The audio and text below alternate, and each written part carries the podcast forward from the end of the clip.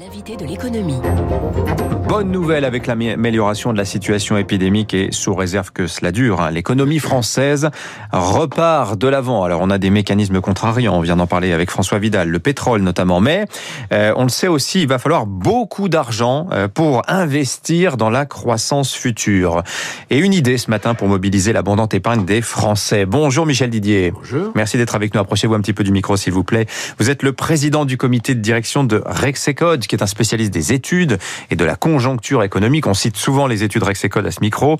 Euh, cette épargne des Français, d'abord, euh, Michel Didier, Combien On dit 160 milliards d'excédents depuis l'an dernier. C'est un peu la nappe de pétrole euh, qu'on aimerait bien mettre dans le réservoir des PME et des ETI. Le problème, c'est que ceux qui la détiennent, c'est-à-dire 20% des ménages les plus aisés, et en général ont plus de 60 ans, c'est leur retraite, c'est pour leurs héritiers. Pas question donc de prendre de risques. C'est le casse-tête auquel vous avez peut-être trouvé la solution. Inciter les gens à utiliser cet argent-là. Comment on fait? Vous avez raison. C'est un sujet qui a beaucoup été débattu aux, rencontres économiques d'Aix Ce week-end, oui. Et quand vous dites 160 milliards d'euros, c'est juste l'augmentation. Mm. Mais il y a plus de près de 5000 milliards d'euros d'épargne financière qui pourraient Mm. être mobilisés. Plus de deux fois le PIB de la France, hein. Bien sûr, qui pourraient en partie, en petite partie seulement, et ça suffirait, répondre aux, aux besoins de financement des investissements qu'on va avoir. Car nous pensons qu'aujourd'hui, on va sortir de la crise du Covid, mais qu'il faut se préparer, il faut préparer une nouvelle trajectoire pour l'économie française pour les dix ans qui viennent, qui soit plus porteuse de croissance et d'emploi et euh, plus, économe en carbone et en émissions de Mm. gaz à effet de serre. Donc c'est cette, ce, ce- cette, euh, dilemme qu'il faut concilier les deux. hein. Pour concilier les deux, il va falloir investir beaucoup. Voilà, le problème c'est que pa- partons du point de vue de l'épargnant, si vous voulez bien, Michel. Euh, l'épargnant, lui, c'est son argent. Il veut pas prendre de risques. Il consent même pour cela à avoir un rendement très faible, voire négatif compte tenu de l'inflation. Mais c'est pas grave. Au moins, son argent, il sait où il est. Et mais malgré tout, on sait que cet argent, nos entreprises, les PME, les ETI notamment, pas les grandes entreprises, c'est un petit peu différent, mais les petites entreprises en ont besoin pour se recap- recapitaliser en fonds propres. Vous dites avoir trouvé peut-être la solution pour annihiler en fait le problème du risque, parce que fondamentalement c'est là qu'est le problème. Dès lors qu'on prend un risque avec son argent, on est peu enclin à l'investir. Alors, l'épargnant moyen. Moi, je, je vise l'épargnant moyen. Mhm. Car l'épargnant qui a un gros patrimoine, il sait comment le gérer et il peut investir aujourd'hui dans des fonds d'investissement, car il en existe, qui présentent des- certains risques, mais où il faut laisser l'argent pendant 7, 8, 9 ans. Ça, l'épargnant moyen, c'est pas vraiment à sa portée. D'ailleurs, il faut des tickets d'entrée élevés. Et lorsqu'il a fait l'effort euh, de constituer un capital pour sa retraite ou pour euh, faire passer parer au coup dur, il ne veut pas prendre le risque de le perdre. Donc, il va plutôt aller vers des investissements, des placements, on va dire, sans risque, qui vont en fait financer euh, l'État, Ce qu'on appelle des produits. de- des produits, produits sans taux. risque, c'est l'assurance Ouais. vie, etc. C'est très bien. Mais si on veut qu'il aille plus vers l'investissement, il me semble que la condition absolue, c'est que son épargne soit protégée. C'est-à-dire qu'elle soit pas en risque. Et c'est là que nous faisons notre proposition. Pour illustrer comment ça peut marcher, je dirais que Monsieur X a souscrit des parts d'un fonds d'investissement de croissance, bon, en principe pour 7 à 8 ans, mais en cours de route, il a besoin de son argent. Ça peut arriver, il a un problème euh, familial. Il veut quelque chose de liquide, Donc puisse il veut retirer ses pouvoir. Voilà. récupérer son argent. Mais le fonds ne peut pas le lui rendre, parce que le fonds lui-même a investi dans des fonds propres de petites entreprises qui vont investir et se développer. Bon. Alors il faut que pour cela, il y ait un tierce personne. Et cette tierce personne qui lui rachète ses parts à la valeur de souscription. Il a donc plus l'espoir de faire une plus-value Mhm. dans 7-8 ans. J'ai investi Le 30 000 épargnant. euros. On m'a proposé 8 euros de rendement, mais il faut que je laisse mon argent pour qu'on me bloque 10 ans. Je décide de me retirer. Je récupère mes 30 000, mais je dis adieu au rendement. Ça. Absolument. Donc Ouais. c'est équilibré. Alors il faut quelqu'un pour les acheter maintenant, ces Eh oui. 30 000 euros. C'est qui cette tierce personne, justement c'est là que notre proposition peut être un peu révolutionnaire, un peu nouvelle, innovatrice, c'est que une caisse publique euh, les rachète et que lorsque j'investis dans des fonds euh, à capital garanti, les fonds d'investissement à capital garanti, c'est ça l'idée, euh, eh bien, j'ai en même temps le droit, en cours de route, de vendre à cette caisse publique, à la valeur d'origine, Mhm. mon placement. Donc, de caisse sorte que je publique- suis complètement protégé. Je n'ai pas forcément, j'ai un peu perdu l'espoir du rendement, mais je suis totalement protégé. Je Caisse pense publique- qu'on peut Oui, vous dites lever publique, une centaine de milliards d'euros Oui. pour l'investissement. C'est à peu près ce qu'il nous faut pour garder nos entrepreneurs en France, pour que nos innovateurs trouvent l'argent pour développer leur innovation. Et c'est vraiment le sujet sur, autour duquel beaucoup de gens tournent, mais on n'a pas vraiment aujourd'hui beaucoup de solutions.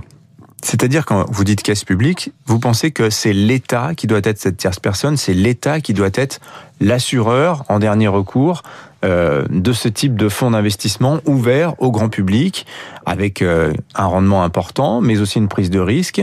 On annihilerait le risque si l'État se présentait comme l'assureur du système. On annule le risque de l'épargnant. Mhm. Le risque de l'investissement final, il existe toujours. Pour certains investissements, mais la- en moyenne, les fonds d'investissement aujourd'hui rapportent des rendements à deux chiffres. Donc c'est pas un risque majeur pour le. Alors la question que certains posent, c'est est-ce que ça va pas coûter très cher à l'État? Ben oui. Si vous dites on a besoin de 100 milliards et qu'il faut en garantir autant, c'est compliqué. Ah non, non, pas du tout. Parce que au départ, il faut une mise de départ, bien sûr, pour la caisse publique. Ce sera l'État, mais ce sera une caisse publique, dans mon esprit. hein. Il faut une, une mise de départ modeste, peut-être euh, 1 à 2 milliards d'euros, parce qu'au début, il n'y a rien. Au début, il n'y a pas de rachat, puisqu'il n'y a pas eu encore d'investissement. 1 à 2 milliards, c'est 1, à 2 du plan de relance. Donc vous voyez que c'est quand même des chiffres extrêmement faibles. Alors, pour, premièrement, pour qu'il y ait des épargnants qui ont besoin de vendre leur part, il faut d'abord que ces épargnants les aient achetés. Donc si le produit se développe bien, ça veut dire qu'il y a beaucoup d'argent qui va vers l'investissement. Et ça, c'est très favorable, non seulement à la croissance, mais même aux recettes de l'État. Deuxièmement, on peut imaginer que l'État fasse payer, ou cette caisse, fasse payer une petite prime d'assurance au fonds, aux différents fonds dont il garantit Oui. la part. Michel Didier, j'ai une question très concrète là à vous poser, euh, parce que l'État a récemment lancé les prêts participatifs. On est sur un, quelque chose qui ressemble un petit peu à ce que vous proposez. On est sur du prêt de long terme. C'est remboursable à partir de la cinquième, cinquième année. Il y a 14 milliards d'euros disponibles là maintenant tout de suite, et ça marche pas. Les entreprises ne souscrivent pas ces prêts participatifs. Euh, j'ai deux questions. D'abord, pourquoi les entreprises ne, ça ne les intéresse pas? Et deux, est-ce que ça vous fait pas dire que ce mécanisme que vous nous présentez ce matin, il y a des chances que ça ne fonctionne pas finalement, que le problème ne vienne pas de l'épargnant, mais cette fois-ci de l'entreprise qui se dise, moi, si c'est pour m'endetter un peu plus, j'y vais, j'y vais pas. Non, les prêts participatifs, c'est des prêts d'abord. hein. On peut les- Oui. on peut dire c'est des quasi-fonds propres, etc. C'est Ça n'existe pas en, notion, en C'est des comptabilité prêts. euh, quasi fonds C'est-à-dire propres. que, voilà, c'est ça. C'est-à-dire que c'est de l'argent qui est prêté à l'entreprise et qu'elle devra rendre à une date donnée. Mhm. Et ça, c'est un coup prêt. Et c'est ça la différence avec les fonds propres. C'est que les fonds propres, l'épargnant a mis son argent dans l'entreprise et l'entreprise le garde. Le garde le temps qu'il faut pour se développer, pour réussir et donc pour avoir largement le temps de le rembourser. Donc je ne pense pas que euh, le prêt participatif et le- les fonds à capital garanti se ressemblent. Au contraire, les fonds à capital garanti peuvent être le relais en fonds propres des prêts participatifs lorsqu'ils tomberont euh, à l'échéance. Donc c'est plutôt une sortie des prêts participatifs qu'une alternative aux prêts participatifs. Moi, j'imagine que vous avez parlé euh, de votre proposition à, à Bercy, au gouvernement. Bon, mise de 1 à 2 milliards, ça n'est pas euh, tout à fait inaccessible. Qu'est-ce qu'on vous répond euh, à ce jour, Michel Didier? Imaginez bien que si la réponse était connue et publique, euh, vous la connaîtriez aussi. Je pense que c'est à l'étude.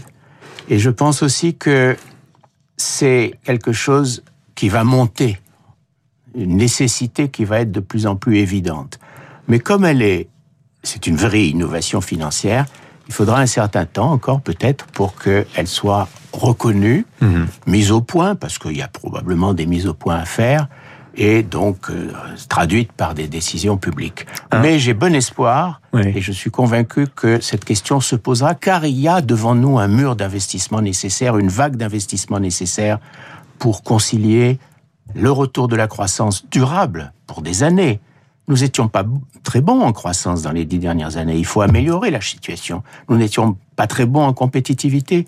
Il faut redevenir compétitif, relocalisé, et surtout, il faut faire face aux défis climatiques qui va nécessiter beaucoup, beaucoup d'investissements. Merci Michel Didier, le président du comité de direction de Resecon, un fonds d'investissement en capital garanti par l'État destiné à soutenir les fonds propres des PME et des ETI. On en reparlera très probablement bientôt. Merci à vous d'être revenu nous voir. 7h24 sur Radio Classique dans un instant.